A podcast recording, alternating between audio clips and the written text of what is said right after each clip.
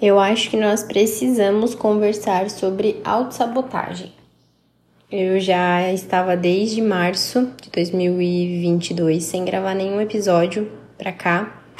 E mesmo tendo muitas mulheres me pedindo, né, para voltar com as gravações é, lá no Instagram, elas me pediam. Eu sempre falando, ah, vou fazer, não tenho tempo agora, agora não dá. Ia deixando para depois, até que eu percebi, na verdade eu quis olhar para isso, né? Eu percebi que eu estava me sabotando. E foi conversando com meu namorado que eu me dei conta de que o fato de eu não estar mais gravando tão assiduamente os episódios aqui para o podcast era justamente a autossabotagem. Aquela, aquele perfeccionismo disfarçado, sabe? Ah, mas eu não, não entendo muito da da edição do podcast, eu não consigo colocar introduções boas, eu não tenho tanta habilidade assim para falar sobre um assunto, quem é que vai querer me ouvir? E, e foi nessa conversa com ele no último final de semana que eu me dei conta de que um, um projeto tão legal que eu gosto tanto de fazer e que as pessoas se identificam, porque eu confesso que me assustei quando eu fui olhar as. É, os insights aqui do podcast e tinham mais de 16 mil reproduções. Para mim é um número muito, muito, muito grande, muito significativo. Para quem não me acompanha no Instagram, meu Instagram é um perfil pequeno, é um perfil profissional pequeno, né, de uma terapeuta com 2.500 seguidores apenas, e que é um número expressivo também, mas se comparado a quase 16 mil reproduções no podcast, foi um número que me surpreendeu e me fez querer voltar. E eu percebo que não só comigo, mas nos atendimentos mesmo, né? Que como eu sou terapeuta, então eu faço muitos atendimentos onde a autossabotagem acaba travando a pessoa de evoluir.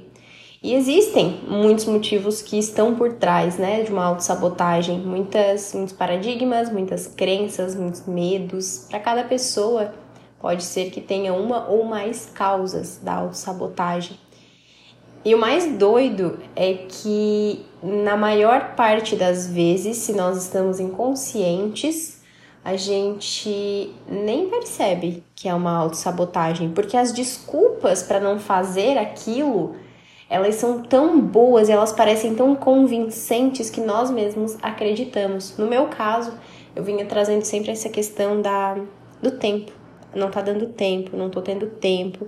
Quando eu paro para gravar, o cachorro late, é, os passarinhos cantam muito alto, o carro do gás passa e, e essas, essas desculpas elas parecem muito convincentes e elas de fato são.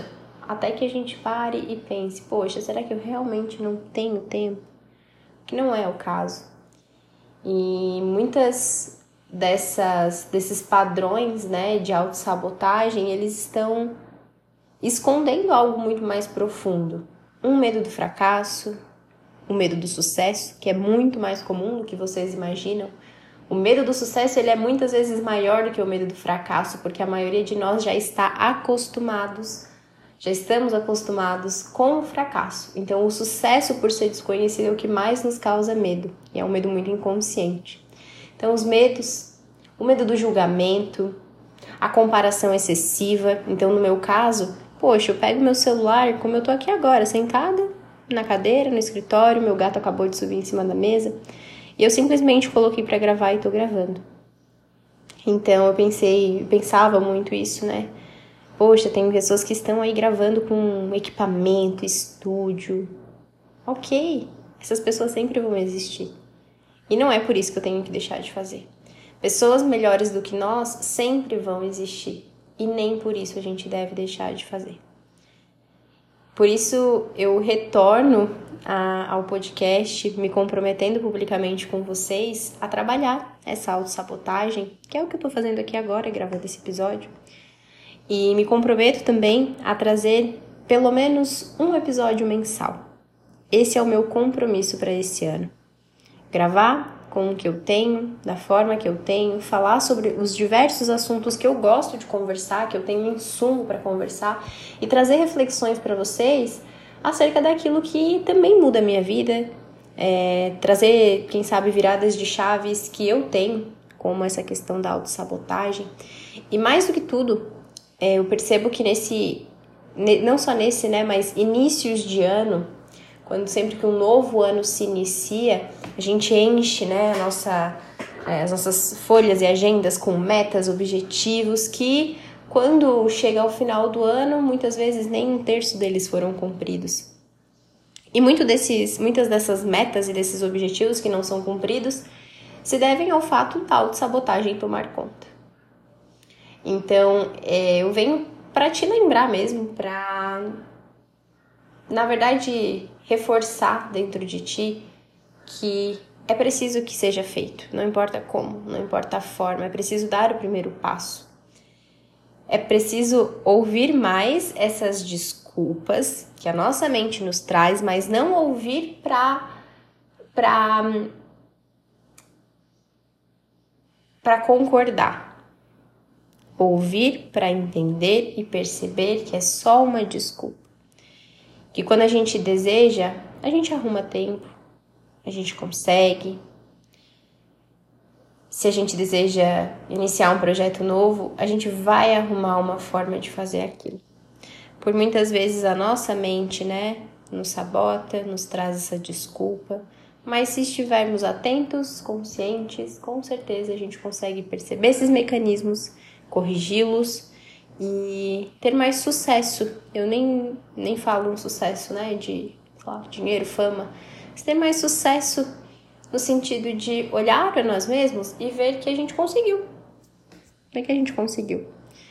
Inclusive, hoje ainda eu pensei sobre isso quando eu me dei conta de que Todos os hábitos que eu desejei adquirir no ano passado, lá no início do ano passado, eu consegui adquirir. E nesse ano eu não precisei colocar eles na minha lista de metas e, e, e objetivos, porque é só mantê-los. Eles já estão acontecendo e isso é muito gratificante.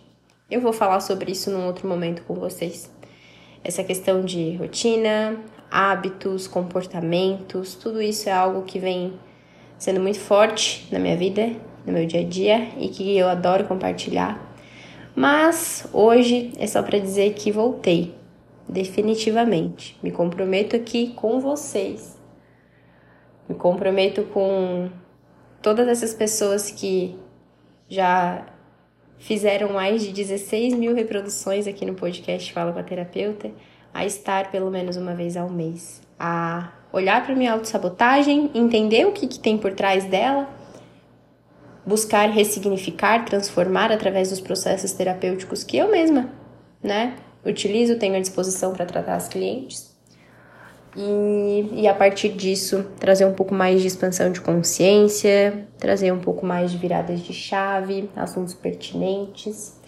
E eu, inclusive, peço é, que, caso vocês tenham, tu que está me ouvindo, tenha alguma sugestão de um assunto que tu queira me ouvir falando, qualquer coisa do tipo, pode me mandar lá no Instagram, arroba Camila Vitoretti.